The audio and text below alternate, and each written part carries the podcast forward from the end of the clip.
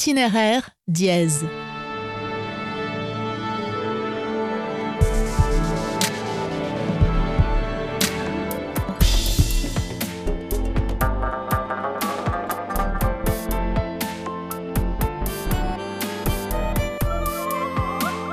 Direction le plus grand pays du monde, 17 millions de kilomètres carrés, la Russie. Comme pour chaque épisode d'Itinéraire dièse, nous allons tenter de tisser des liens entre voyage et musique. Comment le voyage inspire la musique? Pas évident comme sujet quand on sait que la Russie a vécu pendant deux siècles presque sans instruments de musique, l'Église orthodoxe les considérant comme diaboliques. En 1648, le tsar Alexis Ier les interdit la musique vocale se développe alors à l'église et ailleurs, et les fameux chœurs russes prennent ainsi un essor considérable. Mais avant le 19e siècle, difficile de citer le nom d'un compositeur russe. C'est bel et bien pendant l'ère romantique que renaît la musique russe, grâce aux visites de nombreux musiciens européens en Russie et aux voyages que les artistes russes font à l'étranger. Ces échanges culturels fascinent la pianiste concertiste Ludmila Berlinskaya, Née en Russie, elle vit en France depuis 30 ans avec son compagnon sur scène et dans la vie, Arthur Ancel. Elle m'a proposé une escapade musicale vers ce territoire 26 fois plus grand que la France. J'ai donc rendez-vous chez elle, dans une petite rue du centre de Rungis, au sud de Paris. C'est une journée un petit peu venteuse. On arrive chez Ludmila Berlinskaya, Bonjour Charlotte. Bonjour Ludmila. Vous nous accueillez euh, chez vous ici, dans cette grande maison. Vous êtes bienvenue. Merci beaucoup. Vous allez nous expliquer un petit peu où est-ce qu'on va réaliser notre entretien? Oui, on habite euh, avec Arthur à Rangis. Euh, Rangisville, à côté de Paris. et on est très très heureuse de vous accueillir et parler de musique russe. Cette maison, justement, vous y travaillez, vous y répétez, vous y avez deux pianos. Absolument, c'est un lieu de travail aussi, évidemment. On a deux pianos, ça nous permet de jouer un duo.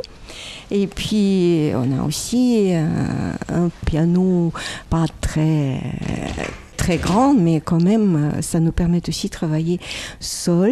Donc, on est très bien là, oui. Donc on est dans votre salon. Il y a beaucoup de peintures russes au mur et puis il y a ces deux pianos à queue qui se font face. Oui, on aime beaucoup en général la peinture et les peintures russes, évidemment. J'ai une grande collection. Vous passez combien d'heures par jour ici? Euh, à répéter, ouais. Euh, ça dépend, ça dépend. Euh, mais normalement, il faut quand même travailler minimum 3 heures, 4 heures, quelque chose comme ça. Mais ça dépend ce qu'on fait à, côté. Aujourd'hui, vous aurez peut-être répété un petit peu moins à cause de moi. Un tout petit peu moins, mais ça fait grand plaisir de vous accueillir. Allez, on va s'installer on prend place. Voilà, vous êtes installée au piano, prête euh, à nous parler de cette musique russe, dont on a coutume de dire qu'avant 1850, elle n'existe que très peu. C'est vrai que l'Église orthodoxe euh, a euh, proscrit les instruments, c'est surtout le chant d'église qui est autorisé, et le reste beaucoup moins. Expliquez-nous un petit peu comment elle s'est recréer finalement euh, cette musique. C'est vrai que c'était particulier, mais musique, elle existait toujours, et pas seulement dans l'Église. elle n'avait pas complètement disparu. Euh, oui, j'aimerais bien quand même commencer avant le christianisme, parce que c'est ça ce qui était euh, les sources de musique russe, slave, c'était justement l'art de, des ministrels qui s'appelait skamarokhi en russe. Ça existait même une village, petite ville, on peut dire comme ça, à Novgorod, très connu à l'époque, très très russe, où habitaient euh, ces artistes, les artistes qui s'appelaient Ministrel Skamarokhi. Donc, qu'est-ce que c'était? C'était les musiciens, les comédiens, et ils faisaient le théâtre. Évidemment, ils sont voyagés de ville en ville. Ils ont été invités dans les cours de tsar aussi. Et euh, ils sont racontés des histoires, des légendes, des contes, et évidemment des chansons, euh, d'où commençait d'ailleurs toute la musique folklorique euh, russe. Et après, euh, c'est vrai que quand la Russie, il a pris christianisme, 14e siècle mhm. à peu près, là c'était interdit, oui, c'était interdit par l'Église mais quand même, la cour de, des tsars, pas encore empereur, avant le Pierre le Grand, ils sont adorés les ministrels et même en secret, ils ont continué à inviter les artistes chez eux dans la cour. C'est vrai que époque de Moyen Âge, on peut dire, en Russie, c'était quand même l'époque assez sombre et c'est que le chant euh, de l'Église qui développait énormément. Et encore aujourd'hui, il y a cette tradition des voix russes. Très grande tradition, mmh. évidemment. Mais tout ça, ça a continué jusque euh, l'époque de Pierre le Grand et après évidemment Catherine. Là, ça a quand même changé les choses. Oui. Parce que Pierre le Grand, euh, l'empereur de toutes les Russies, il, voyage énormément. Il invite des musiciens euh, étrangers à sa cour. Tout à fait. beaucoup de musiciens allemands des Pays-Bas et à l'époque de, de Catherine le Grand, déjà grand siècle de lumière, on invite beaucoup de musiciens d'Italiens. C'est pour ça la musique russe de début euh, était bien euh, inspirée par euh, le chant et par aussi la musique italienne.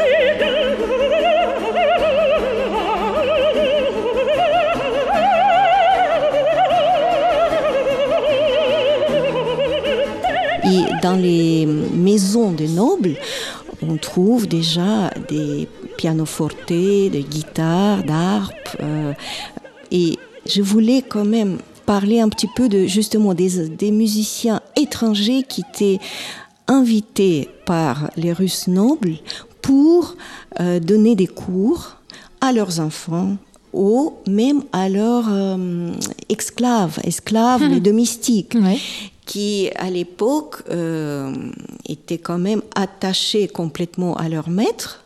Et du coup, je voulais vous juste jouer un tout petit bout d'une valse, parce que la musique de salon, évidemment, c'était la musique qui était beaucoup plus importante pour, à cette époque-là, donc euh, chez eux, chez les nobles, chez les gens, une valse d'un compositeur russe qui se considérait pas comme compositeur, parce que à l'époque, euh, ils sont pas pensé que le compositeur c'est quelque chose comme une profession. Hein. C'était juste un plus. Il était écrivain, il était diplomate, il était architecte et s'appelait Alexandre Griboyedov qui écrit une comédie hyper importante pour la littérature russe et notamment il écrit la musique. Donc, On vous écoute. Valse.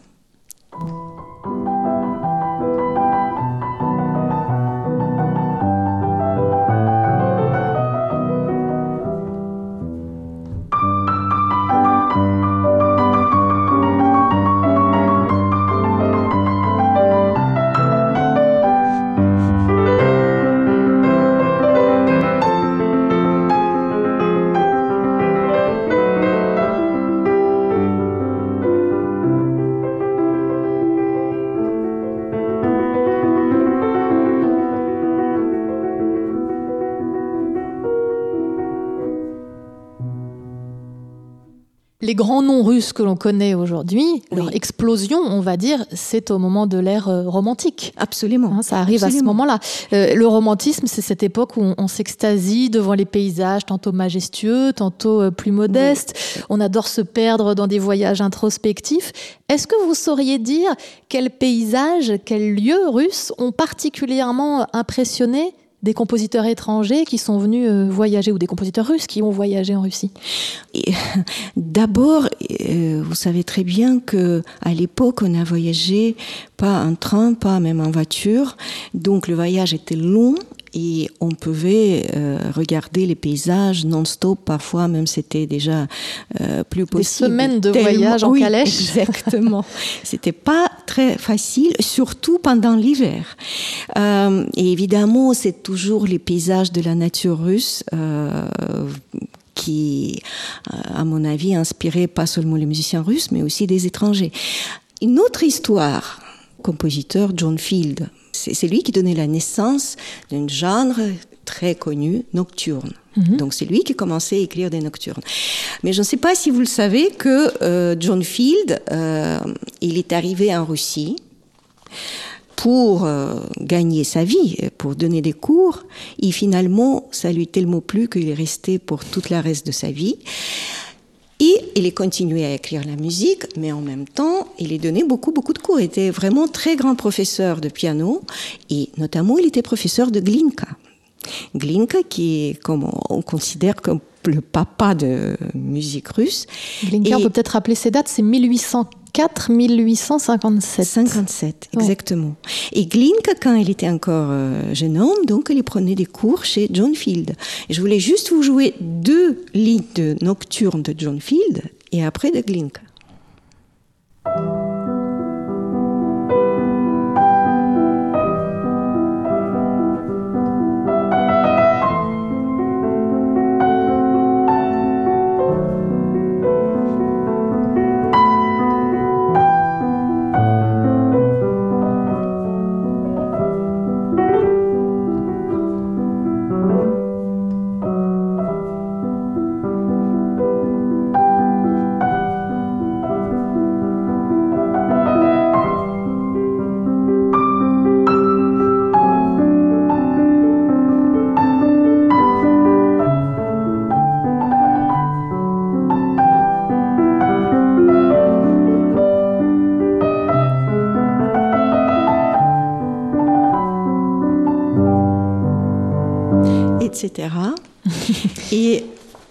Maintenant, le nocturne de Glinka, qui est très connu en Russie, qui s'appelle La séparation, tout le monde connaît cette musique.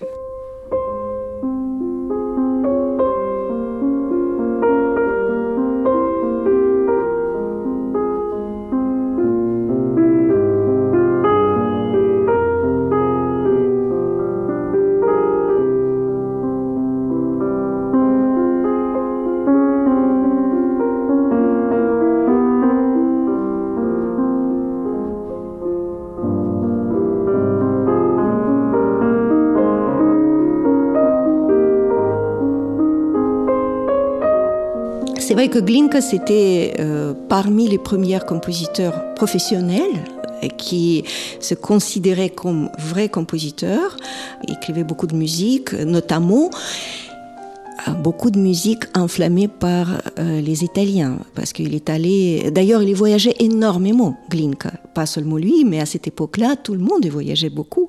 Donc, il était partout en Europe.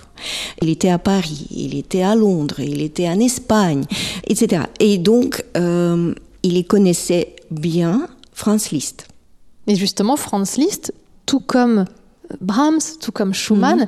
tous ces personnages-là, ils viennent en Russie, oui. ils font des tournées. Euh. Bien sûr, pourquoi? Parce que, comme, vous dites, ils ont été invités en Russie pour donner des concerts. Et euh, en plus, ils ont été bien payés. Donc, ne gâche rien. Euh, tout le monde était vraiment euh, content de venir et puis jouer. Évidemment, d'abord, ça commençait toujours par la cour. Il faut jouer devant l'empereur.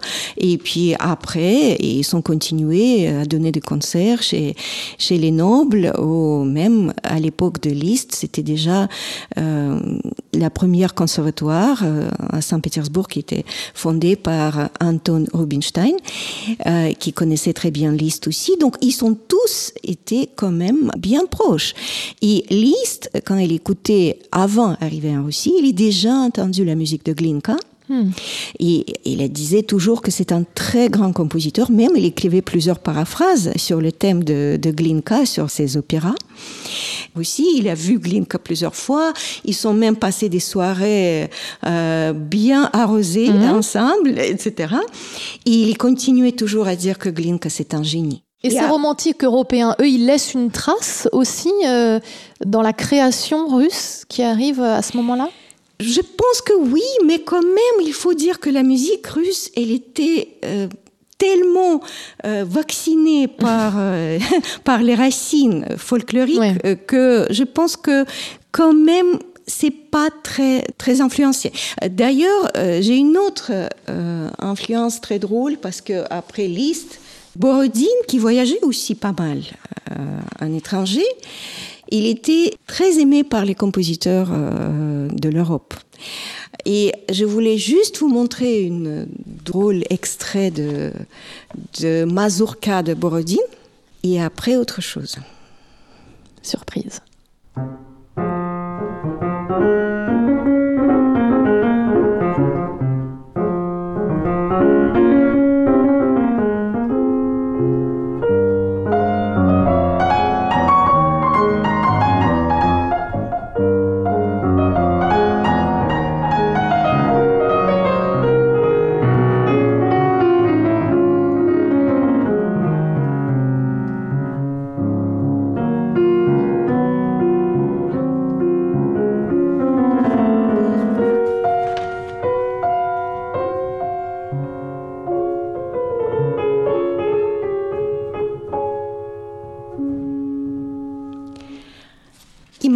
C'est un autre compositeur français, qui Maurice Ravel, Mais oui. qui écrit une pièce qui s'appelle À la manière de Borodine.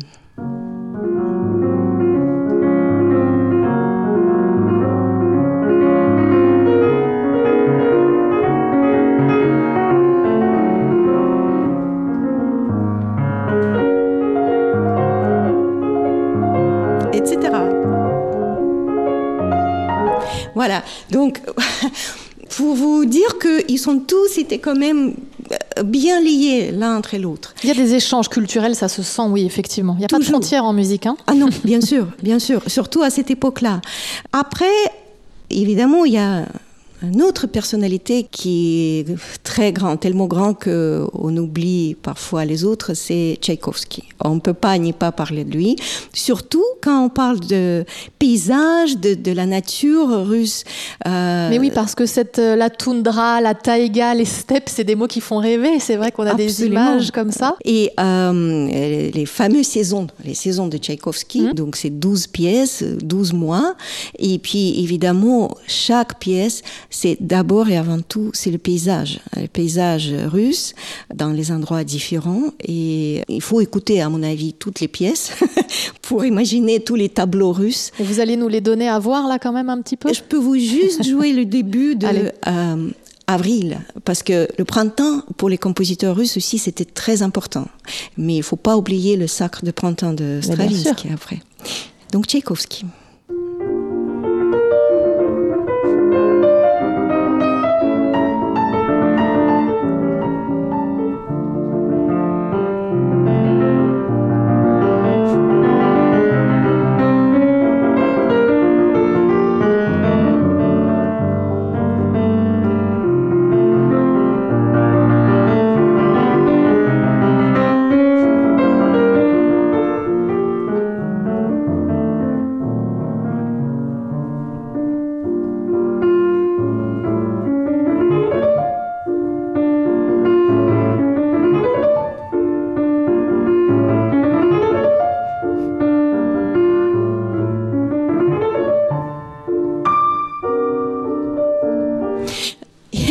Je voulais aussi dire que c'est très significatif pour la musique russe, même si tout va bien et si on raconte quelque chose vraiment euh, heureux, quand même, il y a toujours des mineurs qui existent. C'est ça chez la les compositeurs. Un petit peu aussi, oui, bien sûr, hmm? bien sûr. C'est pour ça toutes les chansons euh, russes aussi folkloriques, et évidemment après euh, toute la musique russe inspirée par les chansons. Euh, même si on chante de, pour les mariages, pour le retrouvailles, quelque chose, parfois ça peut sembler très triste parce que c'est toujours un mineur. Ça c'est la magie du, de la musique russe, de la culture russe finalement. Oui. Est-ce qu'on peut faire un petit focus sur Rimsky-Korsakov? Alors, je vais redonner ses dates 1844-1908. Alors lui, c'est un sacré personnage, hein, parce qu'il vient d'une famille aristocratique. Il adore la musique, mais ses parents insistent pour qu'il fasse une carrière militaire, parce que bon, la musique, c'est pas assez bien pour eux. Il devient marin. Ses voyages à l'étranger le marquent. Il compose des œuvres symphoniques saluées par le monde entier. Il a vraiment une vie fascinante. Vous, vous aimez sa musique à ce compositeur? Oui, j'adore Rimsky-Korsakov et évidemment, je peux vous dire même plus que suis grandi euh, avec sa musique parce que ma grand-mère, elle était chanteuse. Elle chantait à l'opéra à l'époque et donc euh, à la place de me chanter les berceuses quand j'étais petite, elle m'a chanté toutes les airs de Rimsky-Korsakov. Mais ça vient de là, je comprends mieux. Euh, oui.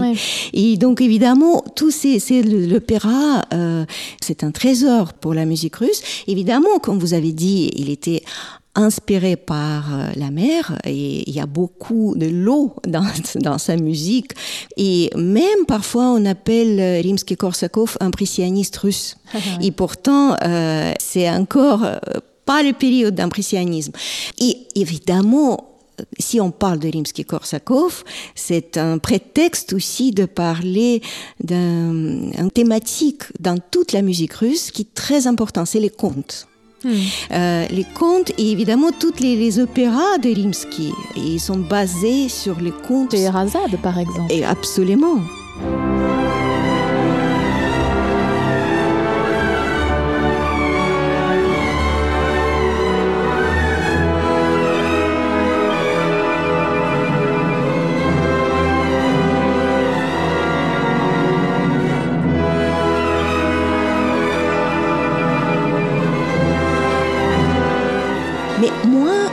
Vous jouer Rimsky-Korsakov parce que c'est vrai qu'il faut écouter plutôt ses opéras et c'est beaucoup plus intéressant.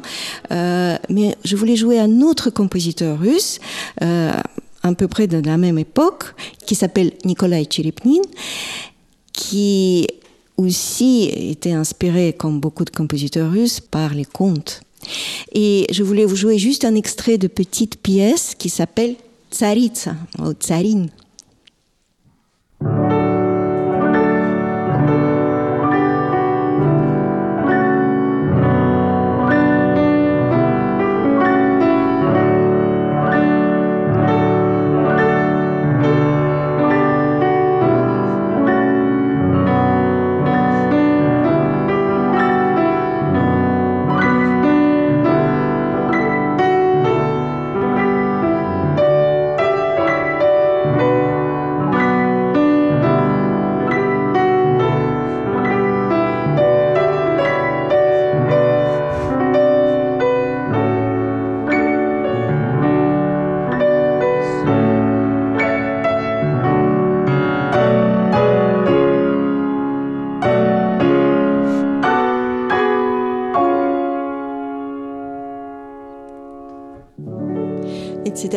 Le folklore n'est pas loin là, hein on l'entend. Absolument. Et d'ailleurs, ce compositeur qui était très connu en Russie à l'époque, il était en plus euh, directeur de l'opéra de Saint-Pétersbourg et euh, recteur à l'époque, après Rubinstein, de conservatoire de, de Saint-Pétersbourg aussi. Il est immigré. Il est immigré à Paris, comme beaucoup d'autres compositeur, comme beaucoup d'autres euh, artistes russes. Et là, on arrive à l'époque début du XXe siècle. Et c'est vrai que à cette époque-là, justement, euh, et et euh, Metner, et Tcherepnin, et beaucoup d'autres, Glazunov, ils sont tous immigrés, beaucoup de monde qui passait par Paris, et ils ont été vraiment pas très heureux au début. Il faut, il faut dire la vérité. Et c'est pour ça, dans leur musique, euh, dans cette période-là, on atteint encore plus des racines euh, russes, parce que, évidemment, c'est nostalgie énorme. Alors c'est vrai que l'ère soviétique, c'est synonyme d'exil pour beaucoup de musiciens. Hein. Rachmaninoff, il sillonne l'Europe, les États-Unis pour ses concerts, il s'installe en Suisse. Face au lac des Quatre Cantons, par exemple, il compose sa dernière symphonie, la numéro 3 en La mineur, et on l'écoute.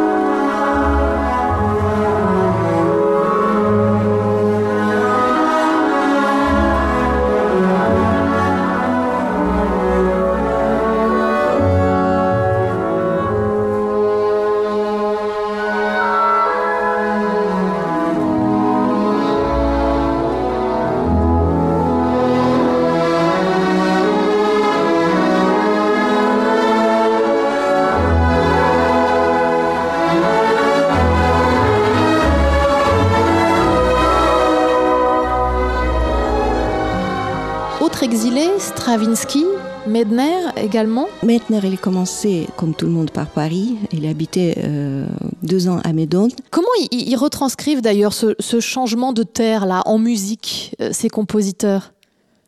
Bah, ils continuent à écrire la musique russe, c'est ça. C'est-à-dire, on est toujours dans une atmosphère nostalgique, parfois un peu déchirée. Euh. Totalement, totalement. Et puis, Medner, d'ailleurs, parmi les compositeurs qui aussi étaient très influencés par les danses russes, euh, mm. les danses russes qui s'appellent round dance en, anglais, je ne sais pas comment dire en français, ou en les russe oui, parce que c'est tellement russe et c'est tellement en même temps déjà pas la même musique que 19e. Ben, on va en écouter un extrait avec vous et votre compagnon Arthur Ancel.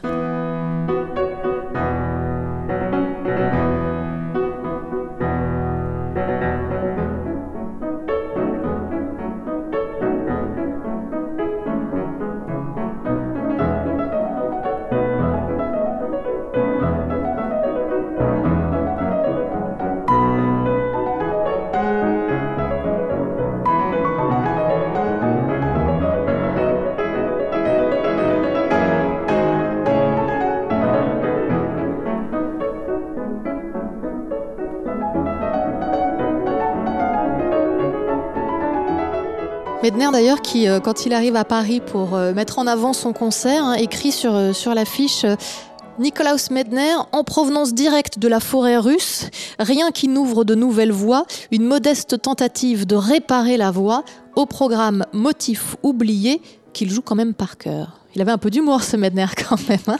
ah oui, beaucoup. Mais on ne peut pas ni pas prononcer le nom de Diaghilev dans cette histoire parce que c'est grâce à, à cet grand homme qu'il a amené toute la culture russe pratiquement en France, mm. enfin et en Europe évidemment, mais au début à Paris.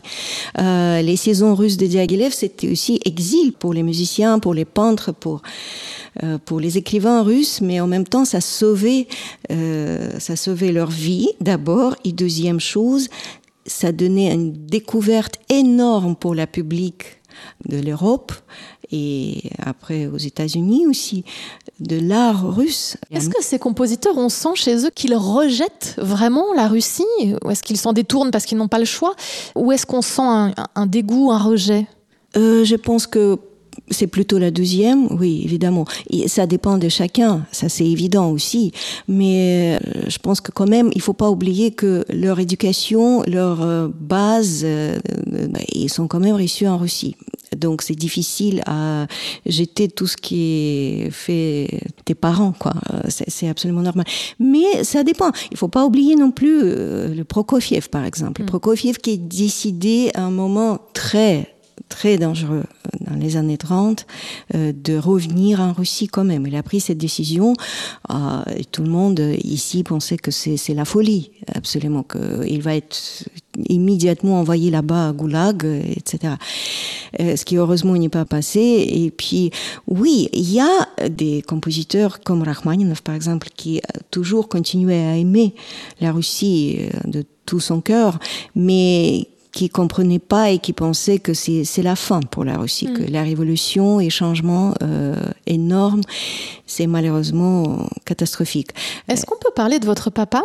Oui, avec plaisir. Parce qu'il était un très grand violoncelliste. Il a fondé le Quatuor Borodine, un ensemble russe qui jouait régulièrement à l'étranger, même pendant la guerre froide. Mm. Et alors lui, il n'a jamais voulu partir. Euh, j'ai même retrouvé une citation de lui en 2000 il disait Je ne blâme pas ceux qui partent. Vivre ici, ou plutôt survivre ici, est difficile, en particulier pour les jeunes.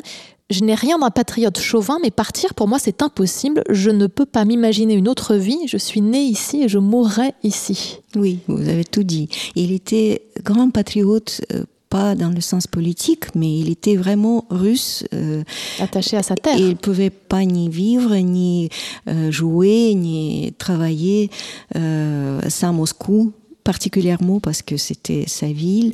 Et euh, il toujours disait à moi que toi, oui, tu peux partir parce que c'est pas la même situation, parce que euh, c'est ta décision, mais moi, non. Je veux mourir là-bas. Vous, vous êtes en France depuis combien de temps, Ludmila Oh, depuis 30 ans. Et votre installation, est-ce que vous l'avez vécu comme un déchirement? Euh, En fait, j'ai essayé de faire en sorte que je suis jamais quitté la Russie parce que pour moi c'était vraiment très très douloureux sinon. Et euh, c'est vrai que j'ai jamais quitté la Russie définitivement parce que grâce à ma profession, je peux toujours revenir là-bas, donner des concerts, je peux voir mes amis et je continue être, euh, comment on dit, euh, continuer assis sur les deux chaises en même temps. Mais c'est vrai que euh, c'est très spécial. Et c'est vrai que c'est pas par hasard que vous, vous voyez sur nos murs euh, les tableaux russes, mm. la littérature russe, la musique russe. C'est absolument normal pour moi. Et à l'école en Russie, quelle musique vous avez apprise? On a eu histoire de la musique en général et évidemment on a commencé par le folklore aussi, le chant, c'était obligatoire. Tous ces chants, euh, bien sûr, on pense à cette air euh, Kalinka, par exemple. C'est un air qu'on apprend quand on est tout petit, par exemple. Ça aussi, euh, aussi, on a étudié beaucoup. D'ailleurs, on a parlé de Rimsky-Korsakov. Et ce monsieur, il a fait beaucoup de choses pour la musique russe, notamment.